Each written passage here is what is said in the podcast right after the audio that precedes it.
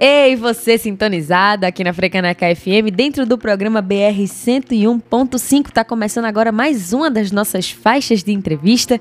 E nessa manhã de quinta-feira a gente tá recebendo o instrumentista, compositor e professor Henrique Albino. Henrique vai contar pra gente tudo sobre o seu disco que tá saindo hoje, chamado Música Troncha. Bem-vindo, Henrique. Bom dia. Bom dia. Tudo bom, Gabi? Tudo maravilhoso, gente. Antes de começar a entrevista, Henrique aqui, maravilhoso, todo fofo, testando o microfone, sendo quase radialista aqui comigo. Tá de fone de ouvido, o microfone do lado dele. Vocês não estão vendo, mas é maravilhoso. Poxa, minha, minha maior brincadeira é ficar imitando o radialista o tempo todo. E, e eu, eu gosto de fazer leitura de placas aleatórias, tipo Madeireira Henrique. É esse o astral da entrevista de hoje, minha gente. Vocês que estão ouvindo já vão sentindo e principalmente vamos começar por esse nome, né? Que já mostra quem é Henrique, essa pessoa divertida, que o povo acha que quem é da música instrumental é sisudão, é sério, não. Henrique Albino traz aí a música troncha com X do pernambuquês, Henrique. Que música troncha é essa? Música troncha é a música do desafio, a música que o pernambucano gosta. A gente gosta de frevo, a gente gosta dessas músicas complicadas então, música troncha é aquela música empenada, música cheia de breaks, cheia de ideias. É, como é que chama? Música que desafia quem compõe, quem interpreta e quem ouve, né? A música é feita para desafiar você, desafiar a mim, desafiar todo mundo. Por quê, né? Porque o objetivo é juntar a matemática e a intuição para formar sensações mais complexas.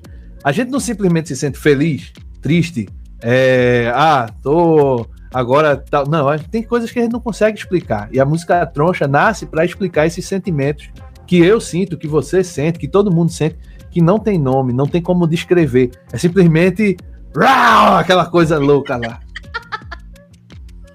Eu vou rir a entrevista todinha hoje, eu adoro isso. E aí a música troncha, vinda de um músico que tem essa formação super sólida, que é professor, e aí propõe também uma descontração dentro da música instrumental, mostrar que ela é acessível, Henrique? Com certeza. A música instrumental, ela é talvez a, a música que vai ter uma nuance de informação que a música cantada não vai conseguir colocar, né? Porque a gente agora, quando a gente presta atenção em todos os instrumentos, a gente não está sendo somente carregado pela letra, a gente está se deixando carregar cada som, cada timbre, cada frequência. E a música instrumental, ela é 100% acessível. Basta você se deixar levar pelo som e ouvir. Né? E principalmente ela sendo experimental, como é a proposta que Henrique traz, de trabalhar toda no improviso, é esse disco que a gente para, coloca um fone de ouvido, fecha os olhinhos e fica nesse de receber a música, se permitir ouvir, e esse experimentalismo que é natural da tua carreira, né? Esse improviso. Exatamente. A, o, o estudo, ele sempre serviu para mim como fundamento. A pesquisa, é, o conhecimento, ele serve como fundamento por quê? Para você se deixar levar pela sua intuição, você precisa ter segurança, né?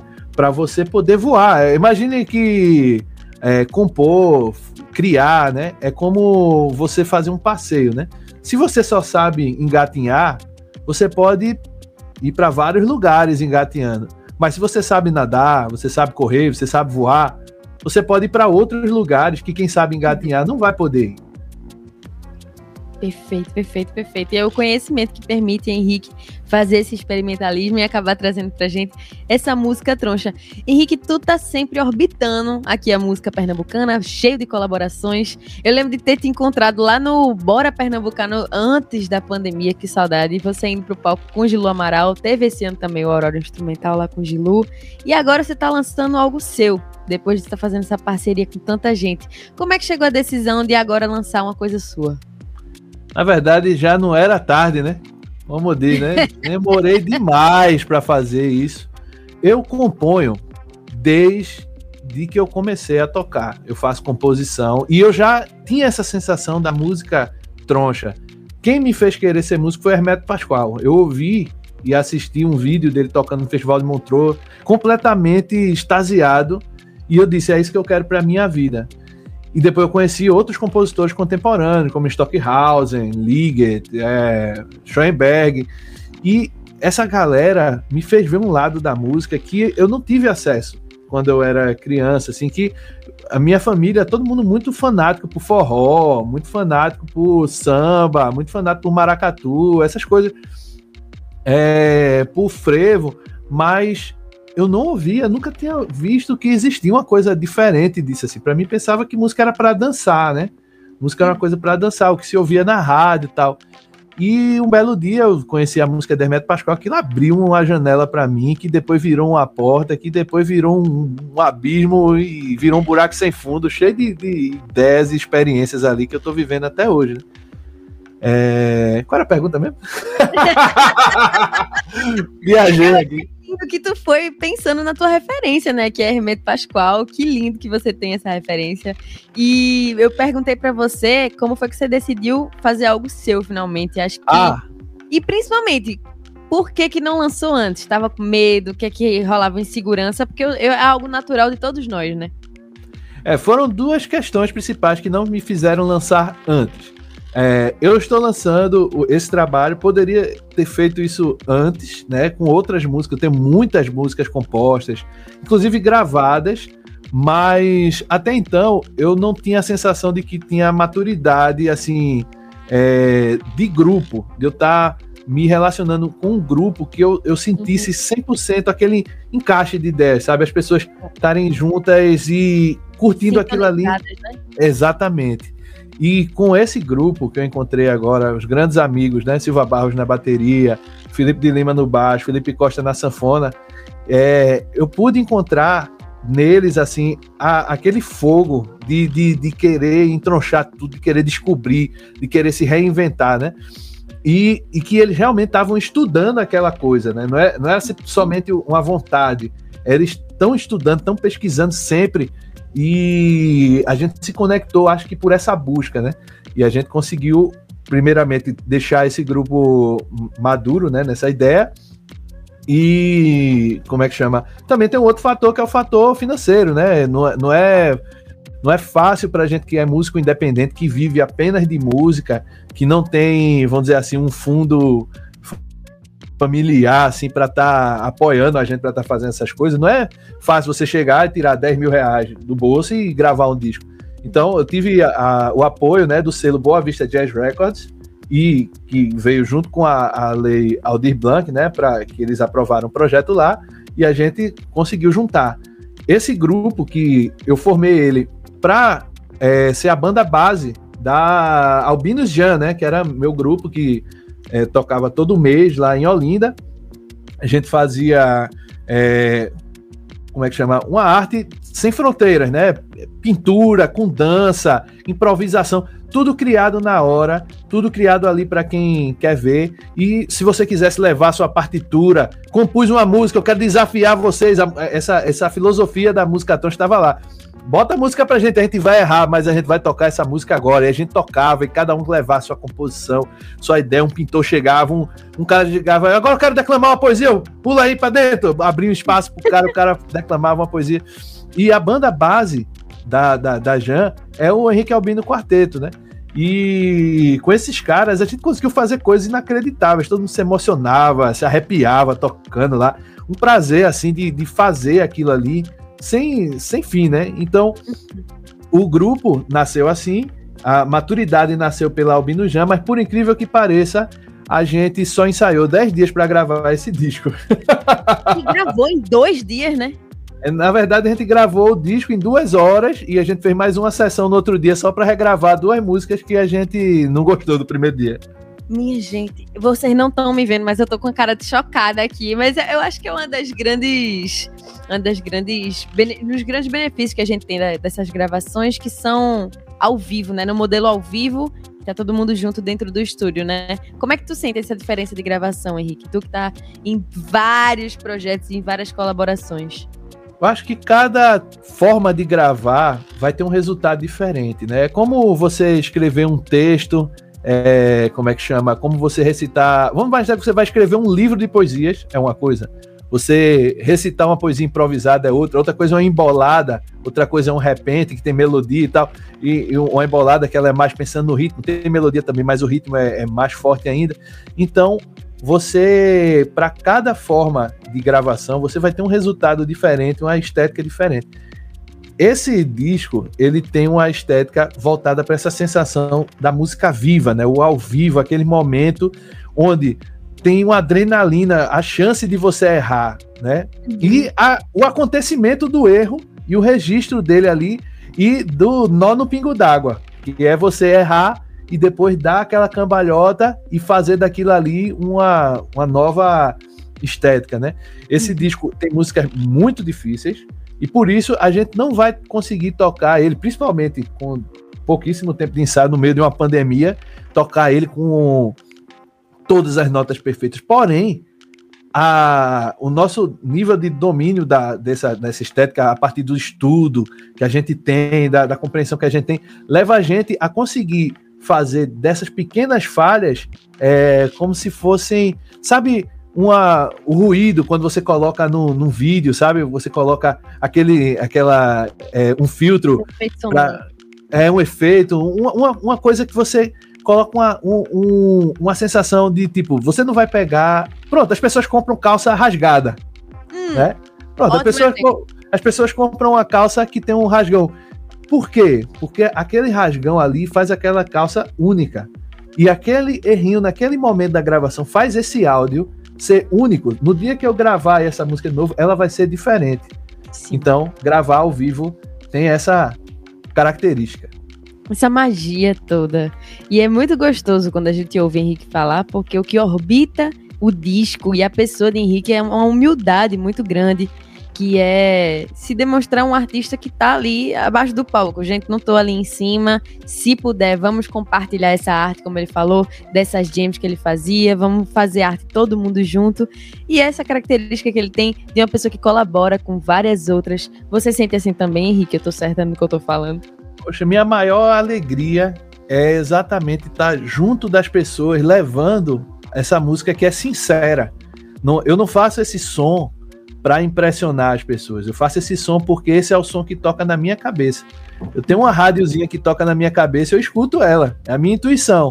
Essa rádiozinha me dá altas ideias e a minha matemática me ajuda a transformar essas ideias em realidade. Então, quando as pessoas estão lá junto comigo, ouvindo, trocando aquela ideia, para mim é como se elas estivessem entrando dentro da minha alma, assim. Eu estou dividindo como é vestir esse corpo aqui. Sim. E que privilégio pra gente poder entrar na sua cabeça e ter um pouquinho dessa rádio que toca 24 por 7 na cabeça de Henrique Albino com música troncha. É a rádio Albino 275 barra 49.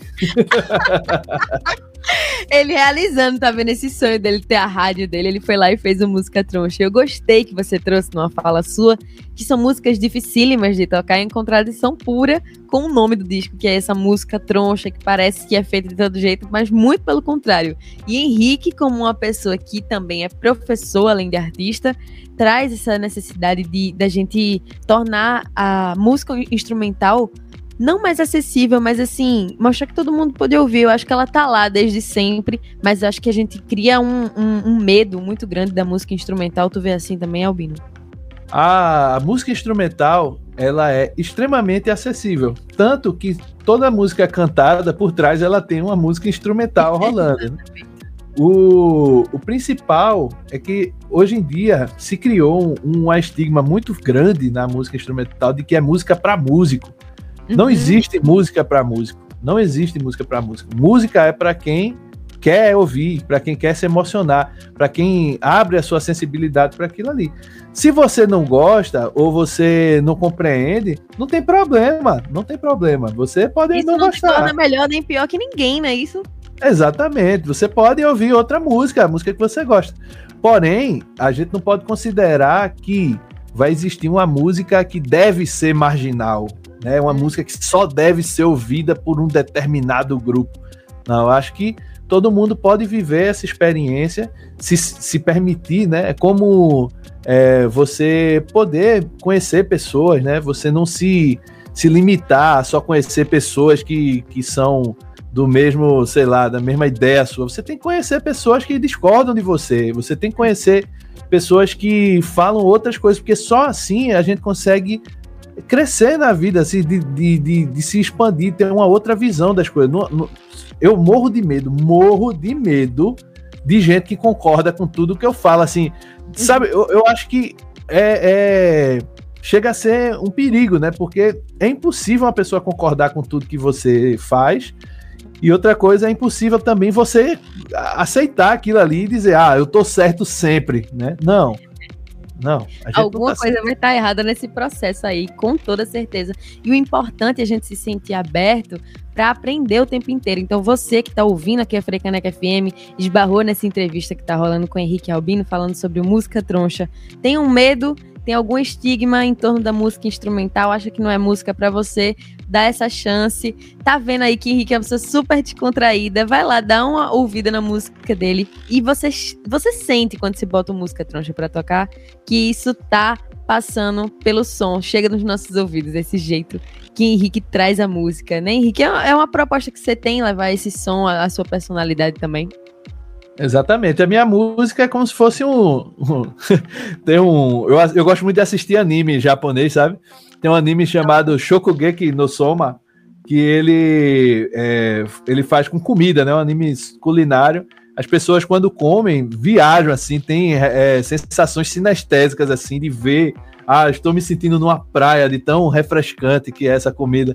É, eu sinto muito isso quando eu escuto uma música e a, esse disco ele é feito para isso, para você ouvir e passear por vários lugares assim muito doidos. Inclusive tem uma música nesse disco chamada Claranã que, vamos dizer assim, 90% dela é improviso. É, e o objetivo dessa música era juntar. Um, é, ela foi composta na, é, na Albino Jan, né? Foi um desafio que eu fiz para mim mesmo. Eu, eu, dei um grito assim no meio da, da, da Jan e disse: E agora, quem é que se garante de pegar um papel e escrever uma composição? Aí ninguém se garantiu. Eu disse: Agora vou eu, né? Aí eu peguei o papel, escrevi na hora, assim, sem instrumento, sem nada. Pra, pra, botei assim, vamos tocar agora. Todo mundo tocou a música. Eu, poxa, ficou bonita essa música. E ela não tinha nome a gente ensaiou ela lá, a gente foi para Bodocó, lá para o Rancho Febo de Flávio Leandro. A gente se juntou lá na, na, no sítio dele e tem uma pedra maravilhosa, assim, gigante, a, a, a pedra do Claranã. E a gente ficava ensaiando e olhando para aquela pedra, assim, que a gente ensaiava num lugar bem aberto, assim, que dava para ver. E a gente se inspirou, assim, começou a improvisação livre. Nessa improvisação livre, a gente viu que a gente estava contando aquela história, né? que não dava para escrever com palavras, não dava para escrever com notas assim escritas, não. Cada vez que a gente contar essa história, vai ser de um jeito diferente. Então, a gente colocou esse improviso livre e eu coloquei a pessoa que eu considero de uma sensibilidade incrível para liderar esse improviso, que foi Felipe de Lima, que é o baixista, né? Ele que puxa todas as ideias, a gente vai junto com ele. É um negócio bem assim de sensibilidade mesmo. A gente foi e se você ouvir a gente tem as vacas lá do, do, do rancho. Tem, tem. Maravilhosa. Tem é, tudo para você viajar, inclusive, e acaba que Claranã virou uma fotografia sonora, propondo toda essa sinestesia que Henrique tá trazendo. E Henrique, antes da gente começar a gravar aqui essa entrevista, eu perguntei para você se eu podia agir mesmo como uma leiga e pedir para você explicar isso pro pessoal, e você foi super receptivo comigo. Então, vou trazer um trecho que eu gostei muito do release, que tem lá assim: é, o disco de estreia tem temas que articulam as raízes musicais pernambucanas, a liberdade expressiva do jazz, bem como a complexidade da rítmica polimétrica e as possibilidades melódico-harmônicas da música pós-tonal. Que coisa linda! E aí, o que é isso, Henrique? É, é, um. Parece um nome de um artigo de, de farmacêutica, né? de farmacologia. É, como é que chama? O. É, esse, esse, essa coisa toda. Vou, vou separar em partes, né? Para explicar esse, essa terminologia toda, né? Ela é uma música que une as nossas raízes. Por quê? Porque eu acredito que não tem como você construir a sua identidade artística, até a sua própria identidade pessoal, sem você assumir quem você é, né? Então, eu primeiro assumi quem, quem eu sou, sou pernambucano, nascido em Recife, criado em Olinda, e eu amo isso. Eu amo isso. Fui buscar nas nossas raízes a fundamentação para cada ideiazinha da gente, ela vai ter um pezinho na cultura popular, na cultura pernambucana. E aí começa a entrar as outras partes, né? É, fala aí depois da parte das raízes, é o que que tem? fala lá da liberdade expressiva do jazz. A liberdade expressiva do jazz, por quê? Porque diferente do assim, a música brasileira, ela é muito voltada para um, um, sistema que tem muita improvisação, Porém, ela é uma improvisação muito temática. Como assim temática? Ela é muito voltada para a melodia que já estava estabelecida. Por exemplo, você tem uma música lá, sei lá, aí quando ele volta, ele sempre vai ter uma melodia parecida, diferente, é uma improvisação, mas parecida, ela vai estar sempre é, com variações daquela melodia, buscando outros caminhos. O jazz, a filosofia do jazz, ela é um pouco mais é, buscando pegar o que está por trás daquela melodia, que é a harmonia. O que é que a harmonia dessa música pede? O que é que a rítmica dessa música pede? Como eu posso criar uma nova música, uma composição nova, espontânea naquele momento, fugindo daquela melodia, criando outra coisa? Então, essa é a expressividade que a gente busca também nesse disco. A gente vai criar uma nova coisa, é, baseada na harmonia, baseada nessa, nessa expressividade que não é voltada para a melodia que estava antes, é uma nova melodia. E aí, aí, hoje um pouco do que a gente está acostumado a ouvir, que é esse improviso baseado na melodia que você está falando, e aí vira esse desafio muito grande de ouvir, que é muito gostoso da gente participar ativamente. E aí depois tem a complexidade da rítmica polimétrica. A rítmica polimétrica é o seguinte: métrica é, por exemplo, você tá lendo uma poesia e ela tem uma métrica, são três frases, aí rima a primeira com a segunda, ou a segunda com a quarta, sei lá, um soneto, né? Isso é uma métrica, uma forma métrica. A polimétrica, né, musical, ela seria quando a gente tá usando ao mesmo tempo duas regras de, de como é que chama? De ritmo. A gente tá ao mesmo tempo uma das formas de polimétrica é, é, dois andamentos ao mesmo tempo. Por exemplo, tem uma, uma galera tocando em um, dois, três, quatro, e tem uma galera tocando em um, dois, três, quatro, cinco, um, dois, três, quatro, cinco, ao mesmo tempo, é. Aí fica um negócio muito diferente assim do que a gente é acostumado, que são andamentos diferentes, velocidades diferentes acontecendo na mesma música e essa, essa estética com essa rítmica, ela é muito voltada para essa coisa da matemática. Isso a gente é como se a gente tivesse com, vamos imaginar, um baião numa velocidade e um maracatu em outra velocidade acontecendo, sabe? É, isso acontece muito nessa música da gente. É a sensação de você estar tá no meio do Recife Antigo, então no meio de Olinda, no carnaval. Tá tocando um monte de coisa ao mesmo tempo, tá vendo? Perfeitamente. Quem conhece o meu frevo Atravessando a Rua, que inclusive ele toca aí na Frecaneca, ele foi criado pensando exatamente que você está atravessando a rua no meio do carnaval e ele tem um momento polimétrico, ou seja, foi talvez, não tenho certeza, foi o primeiro frevo que foi composto e lançado assim com esse viés da polimetria, assim. Não sei se alguém mais fez ele um frevo para orquestra assim, não sei, teria que pesquisar mais, mas eu já vi algumas coisas para música assim de câmara, música contemporânea e tal, mas nada voltado para big band, para orquestra de frevo mesmo. Acho que o meu frevo foi o primeiro. Aí eu vou dizer a você que tá ouvindo a Frecaneca FM que se você achar que você fez antes de Henrique, tem que fazer que nem ele. Desafio você. Aí chega lá em Henrique, desafia ele, vocês compõem alguma coisa juntos. Pronto. É isso aí. Depois da rítmica polimétrica, fala das possibilidades melódico-harmônicas da música pós-tonal, Henrique. A música pós-tonal é o seguinte: por muito. A, a, história da música se divide em várias épocas, né? A gente vai ter o período antigo, né? A música antiga, que é até o ano 1000, ou seja, da pré-história até o ano 1000, mil, né?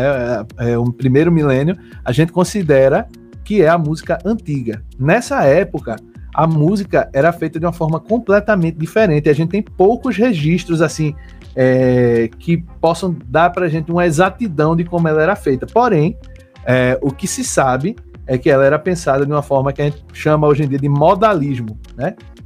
É um tipo de pensamento musical onde a gente não, não tem essa coisa de feliz e triste apenas. A gente tem outras sensações. Tanto que os gregos diziam que tinha modos para a guerra, modos para a cidadania, né? Então, tipos de música feita para cada sentimento.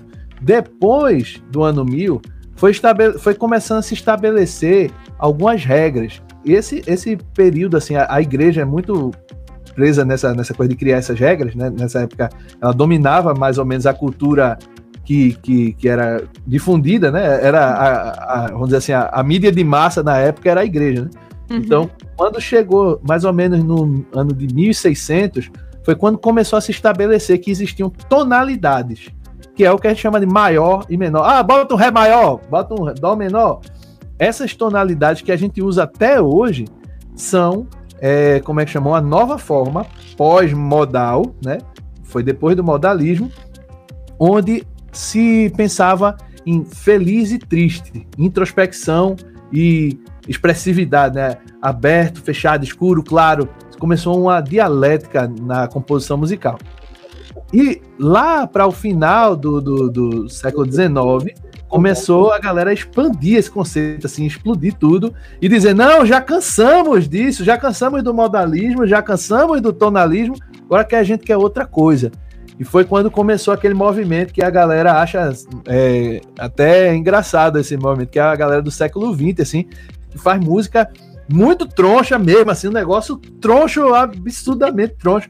E era exatamente porque a galera disse: basta! Já faz mais de mil anos que a gente tá tocando é, é modal, e depois tornar a gente tem que fazer outra coisa, vamos quebrar isso, vamos extrapolar todos os limites. Aí foi quando foi criado o atonalismo, politonalismo, polimodalismo, é, serialismo. E todos esses movimentos, eles buscam exatamente não remeter a essas coisas do passado, né? Eles, eles buscam uma, uma coisa nova, aí depois microtonalismo, e assim a gente vai chegando. Pronto, então, a, a música troncha, é, esse, essa parte é, pós-tonal, é porque a gente tem influência do serialismo, do decafonismo, tem influência de tudo isso. Que coisa maravilhosa, uma grande aula de Henrique Albino aqui na Freicaneca FM, minha gente. Então você que está ouvindo, só pode ter ficado curioso, porque aprendeu um bocado de coisa agora com o Henrique e quer ver na prática. Então tem que ouvir o Música Troncha que está saindo hoje. Henrique, qual é o sentimento que eu perguntei para você por que, que não lançou antes, não sei o que, mas qual é o sentimento de estar tá colocando no mundo esse lançamento que é seu? Ah, o sentimento é de absoluto nervosismo. Porque, poxa, eu sou uma pessoa que tenta tomar o máximo cuidado com a música que eu faço, né? Então, sendo esse o primeiro trabalho, ele me deixa muito exposto, né? Até então, eu trabalhava com vários artistas, já trabalhei com Elza Soares, com Elba Ramalho, já fui trabalhei em coisas indicadas ao Grammy. E assim, muitos trabalhos de coisas muito simples, assim, já toquei em banda de reggae, banda de forró, pé de serra, até coisas muito complicadas, assim, bandas sinfônicas, não sei o que lá. É, e nesses lugares eu me sentia muito confortável, porque eu estava colocando minha música ali, mas é, ainda não era uma responsabilidade em cima de mim, assim, de esse é o meu trabalho, né? E agora eu estou assumindo essa responsabilidade sobre a minha música e agora eu vou levar a lapada. Tem nada de lapada para você levar, e na verdade é muito gostoso ouvir o Música Troncha. Aproveitando que a gente começou lá falando de Claranã, a gente podia fazer um faixa-faixa. O que é que tu acha? Vamos? Eu gosto disso aí. Oxe, então vamos embora. A gente começa o Música Troncha com apofenia. Conta aí pra mim. Apofenia é a condição cognitiva que se tende a observar padrões nas coisas, até onde não tem. Então, tipo, você olha para uma nuvem e vê um, sei lá, um, uma maçã, olha para uma árvore e vê um rosto assim na, na casca da árvore. Isso é apofenia. E eu considero que a música é uma das maiores expressões de apofenia que a gente tem, né? Que a gente escuta a música e vê uma beleza no som, né? No uhum. instrumento, tenta criar padrões com sons, né? Então isso é uma coisa absolutamente apofeníaca.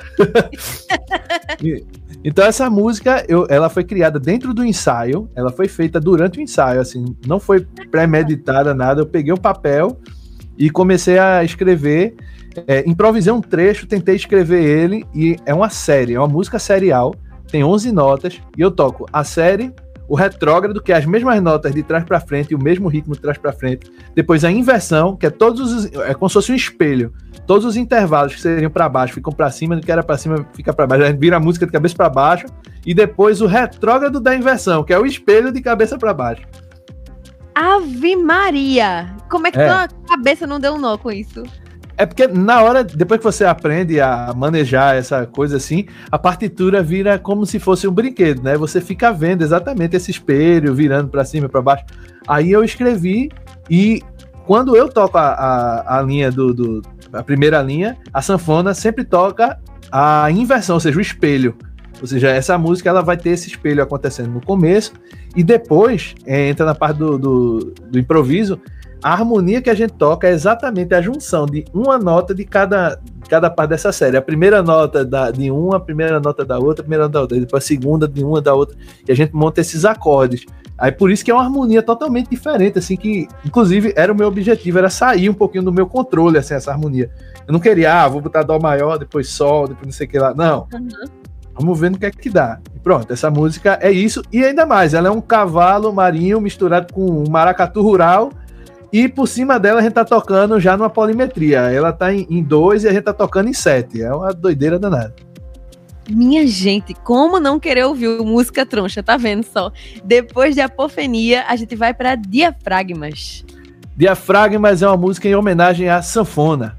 Para mim, é, os instrumentistas de sopro e os sanfoneiros têm muito a ver. A diferença é que o pulmão do sanfoneiro fica na sanfona. é. Então, é, é uma, uma homenagem que eu fiz a sanfona, principalmente uma homenagem a Felipe Costa, né? Que ele é um sanfoneiro muito virtuoso, assim.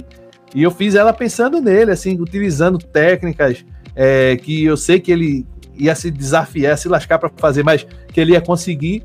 E é uma música que explora a sanfona ao limite, assim. Você, eu acho que se você perguntar para ele qual é a música mais difícil que tu toca, ele vai dizer diafragmas. E olha que ele toca altas músicas muito difíceis. Eu gosto e... a sensação que, que Henrique gosta de trazer do desafio constante. É, o desafio é bom demais. É, é o. Eu, eu, percebi que todo dia de tarde eu ficava com sono. Aí eu botei um desafio e acabou esse sono da tarde. Eu já não preciso mais tomar café. Foi uma coisa difícil. É, o desafio é o que faz a gente se sentir vivo, né? Solta logo cortisol no sangue, o não, cérebro fica logo ativo, adrenalina. E é isso. Perfeitamente. E aí, Henrique trouxe agora isso do, dos instrumentistas de sopro. Quem não conhece Henrique Albino, ele é dos sopros, né? Do saxofone, da flauta e o que mais puder aparecer, né? Não? É, eu, eu, eu acho que o instrumento ele é um instrumento, né? Ele é um instrumento de, de trabalho, né? Então eu posso usar o que eu quiser. Qualquer coisa. Eu posso fazer música com o meu caderno, com piano, com o que for. Agora, com, inclusive com sintetizadores, é, com a fita, qualquer coisa que eu quiser eu posso usar. Só que os instrumentos que eu estudei mais, os principais foram flauta e saxofone. Mas eu gosto muito de tocar outras coisas. Eu toco trompete, trombone, violão, baixo, piano, percussão, assim, é uma coisa que eu sou meio viciado assim, em aprender coisas novas. Então, por mais que eu não tenha o domínio completo desses instrumentos, mas eles me fazem vestir a pele do instrumentista que toca aquilo ali. Quando eu escrevo um arranjo para orquestra, por exemplo, eu sei qual é a dor do instrumentista quando chega a determinados desafios. Aí eu já maneiro um pouquinho. tá vendo? Ele gosta de desafiar, mas ele é, ele é um cara carinhoso, ele presta atenção, ele é cuidadoso também. É, porque eu tenho que. As pessoas têm que gostar de tocar a minha música também, né? Senão não vale. E que depois do diafragmas a gente vai para bugando. E aí? Bugando é matemática pura. Essa música ela é no compasso de 35 por 8.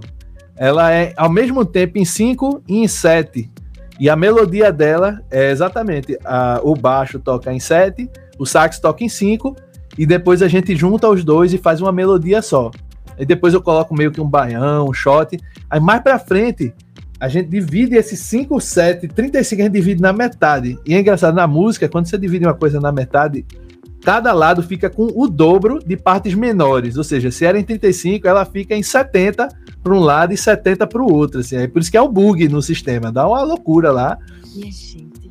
e aí, aí, é exatamente quando a gente faz. É, pop, pop, paró, tem um, um, um, grito assim que a gente dá que é pra dizer, é aqui, a metade é aqui, blim, dá um, um, bug no sistema, né? Um lag na, no videogame aqui. Que eu, eu gosto muito de jogar videogame. E na época que eu jogava, eu acho que hoje em dia deve estar tá menos. Não sei, faz tempo que eu não, não tô jogando tanto.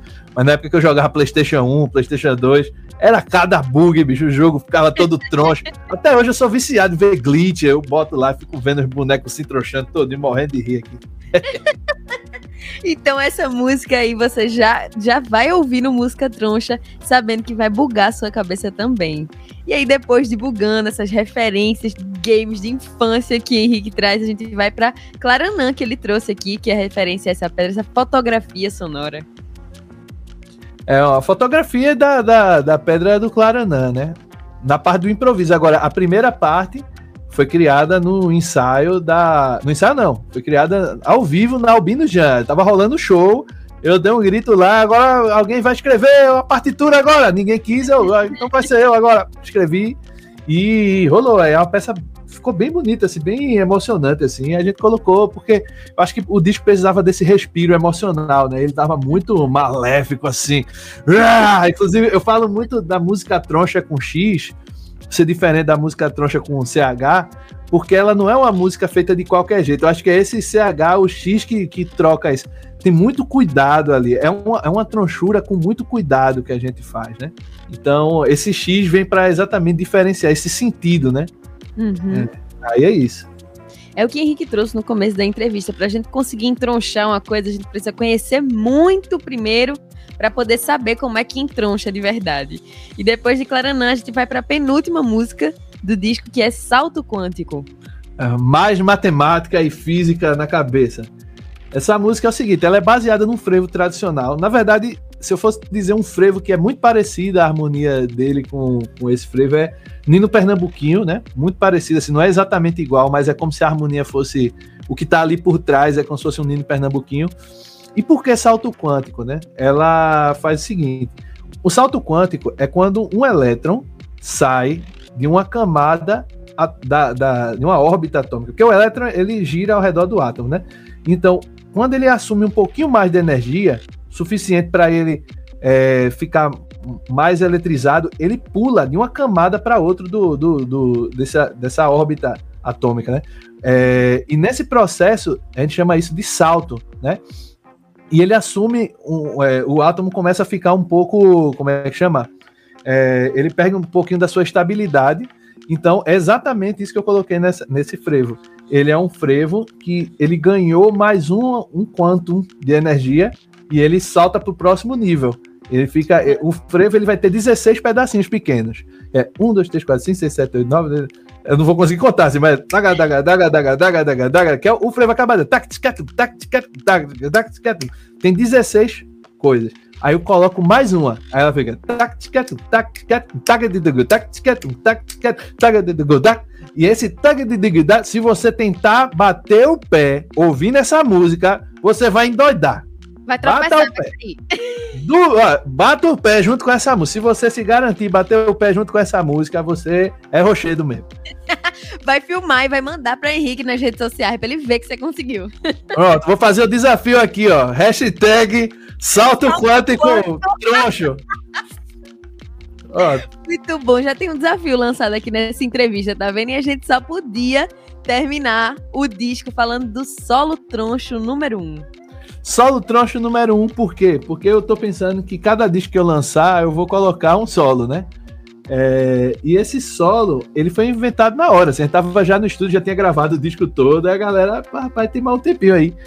Eu, eu vamos, vamos gravar esse solo? Vamos. Aí a gente entrou, né? Não tinha nada premeditado, assim, não tinha um, uma ideia por trás, né? A gente chegou e começou a tocar. E as ideias que vieram naquele momento, eu considero que são o retrato do meu sentimento de estar tá terminando de gravar o meu disco, sabe?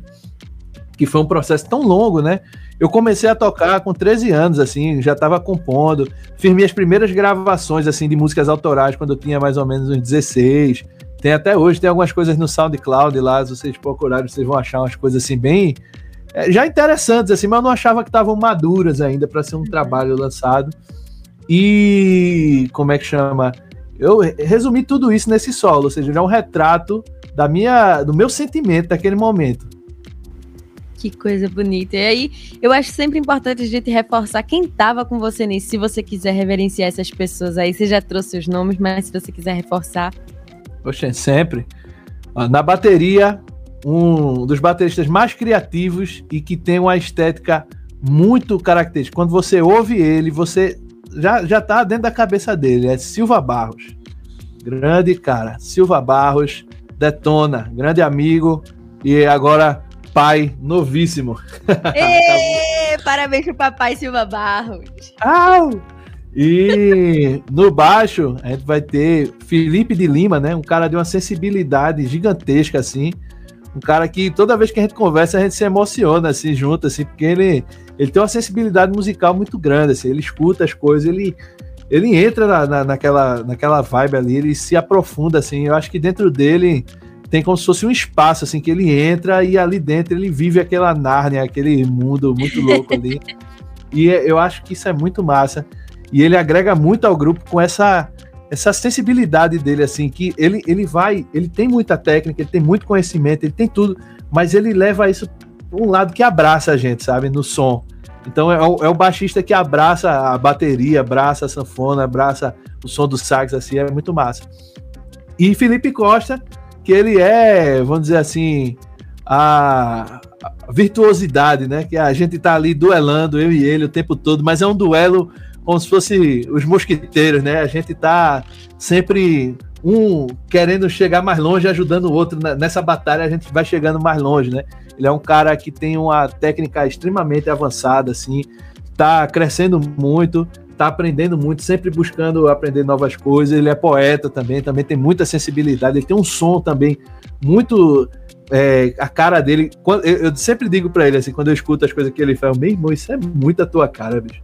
É muito a tua cara. Já, a gente já sabe quando ele entra com. Meu irmão, bicho, que é isso, bicho? Isso é tu, poxa. Ele se converte ali no acordeão dele. Exatamente. Ele coloca. É como se. Aquele negócio que eu falei do anime, né? De comida. Você escuta ele tocando, é mesmo você tá do lado dele, assim. Vendo o retrato dele. E aí o Música Troncha é esse retrato dessas quatro cabeças pensantes e criativas, né, Henrique? Exatamente. Inclusive a capa do disco leva essa ideia, né, de, de um, uma, como é que chama? um mosaico, né? Tem vários pedacinhos de coisas ali mostrando que é, esse disco ele não é só uma coisa. A música troncha não é uma coisa que eu criei. A música troncha é uma coisa que eu observei, né? Um conceito que, que, eu, que eu explano assim, mas é uma coisa que eu observo. Não sou eu que criei assim, a primeira música troncha. Ao contrário, se faz música troncha desde muito tempo atrás. Vai ter Bar, é, Johann Sebastian Bach fazia música troncha. É, como é, Monteverde fazia a música troncha dele, Vila Lobos fazia a música troncha dele. Todo mundo em algum momento fez essa música troncha. Só que eu, eu, eu observei esse lance do desafio, eu percebi que essa galera gosta do desafio. Eles se desafiam compondo, eles desafiam quem vai tocar, e geralmente, quando chega, é, tem um choque com a população, né? As pessoas às vezes ficam assim, minha nossa, que negócio é esse? Tem sempre um problema, assim, na hora que eles lançam o trabalho deles, porque é uma coisa muito à frente do tempo, né? Porque eles estão desafiando quem vai ouvir. E eu tô querendo desafiar vocês a escutarem esse negócio aqui que eu tô fazendo e espero que não aconteça a mesma coisa. Eu espero que vocês abracem essa causa, né? Para ver se a gente faz uma coisa diferente. Se a gente lança um negócio troncho e agora é o contrário, as pessoas abraçam, né?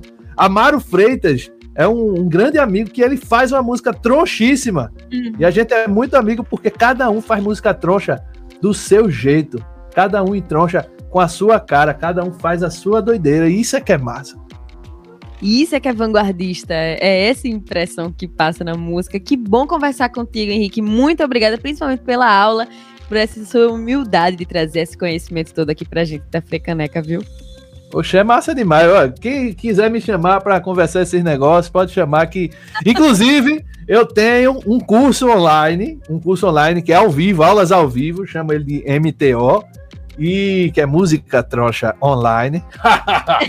e Lá a gente ensina todas essas coisas, ou seja, se você é, até do nível mais iniciantezinho, uma pessoa que está começando a ler partitura, até o avançado, tem gente do Brasil todinho estudando lá comigo. Fiquem ligados. E esse ano ainda vai ter mais discos, viu? Mais novidades. Tem meu, meu duo com Surama Ramos, que é meu amor e super compositora, super ninja de, de voz, de é, como é que chama? Ideias, estéticas e tudo mais. Ela agora tá se lançando também produtora musical, fazendo outros trabalhos.